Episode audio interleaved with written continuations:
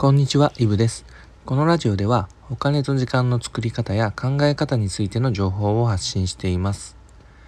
本日はタスクの細分化で達成感を味方にというテーマでお話ししていきます。えっと、今回は自分のやる気のコントロールみたいな話をしていこうと思ってます。まあこれあるあるだと思うんですけども、どうしてもやる気の出ない作業とかってないですかね？まあ、けどやらなきゃいけない作業みたいな、まあ、そうだな。あの土日副業やろうとか勉強しようとかって意気込んでみたものの、まあ、いざ始めると集中力が出ない続かないとか、まあ、別に仕事に限らずで家事とかでもそうですよね。選択しないといけないんだけどなんか今日は無償にやる気が出ないなみたいな。でそんな時におすすめなのがタスクを細分化するってことです。まあ、要するに仕事や作業をとにかく細かく分けちゃおうってことです。まあ、もう本当にやる気が出ないなんて時の奥の手みたいな感じで聞いてくれればと思います。で、じゃあ実際どんな感じかっていうと、もうとびっきり極端な例でいきますね。で例えば、洗い物をしなきゃいけないんだけれども、どうしてもやる気が起きないっていうパターンを想定してみます。で、まあ洗い物がうんまあ30枚ぐらい溜まってたとしましょう。お皿が30枚ぐらい溜まってました。そしたらこの洗い物を30枚お皿を洗うって作業を細分化していきます。いやいや洗い物は洗い物でしょって思われるかもしれませんがこういうのって考えようで分けようと思えばいくらでも分けれるんですよね。例えばですよ。お皿を5枚だけ洗って一旦終了にするとかです。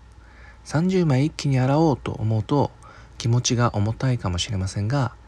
5枚だったらなんとなくいける気がしませんかね。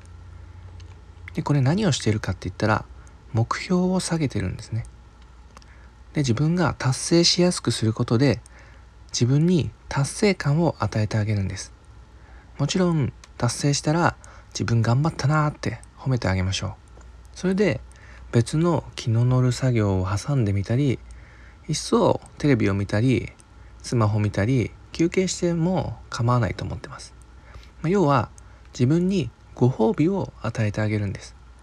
その際に注意することは、ま、やった作業に見合うご褒美にすることが大切で、まあ、5枚皿洗ったからって1時間休憩してたんじゃ、まあ、話になりませんから例えば5分休憩するとかそんな感じですかね。で、さらに、皿を5枚洗ってできたら、ご褒美。まあ、あとはその繰り返しですね。お皿5枚洗って、ちょっと休憩とか。で、またお皿5枚洗って、ちょっと休憩。みたいな感じです。いやいやいや、まあ、この話を聞くとね、そんな非効率なすることするんだったら、1回でやるよって思いますかね？まあ、そうなんですよ。これ、これやると意外とやっちゃうんですよ。結局のところ、なんでやる気が起きないかって言ったら、作業のスケールが大きいことが多いんですよね。その取っかかりのハードルってのをこれでもかって下げてやるんです。まあ、今回の例で言えば、お皿30枚溜まってるとやる気は起きないけれども、まあ、5枚くらいだったら洗ってやってもいいかなって部分ですね。ですると不思議なものでだんだんエンジンってかかってくるんですよね。今回の話少しまとめますと小さな目標を設定して達成感っていうのを積み重ねようってことです。この達成感ってやっぱバカにできなくてなんだかんだ人ってやっぱ褒められれば嬉しいし達成感が味わえれば楽しかったりするもんです。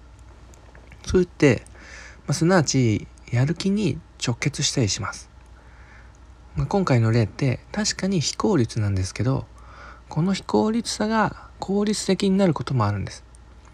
やる気が出ない時こそ、まあ、作業をこれでも買って細分化して小さな達成感っていうのも味方にモチベーションを上げていきましょう。ということで本日はタスクの細分化で達成感を味方にというテーマでお話しさせていただきました。それでは良い一日を。お金と時間の作り方のイブでした。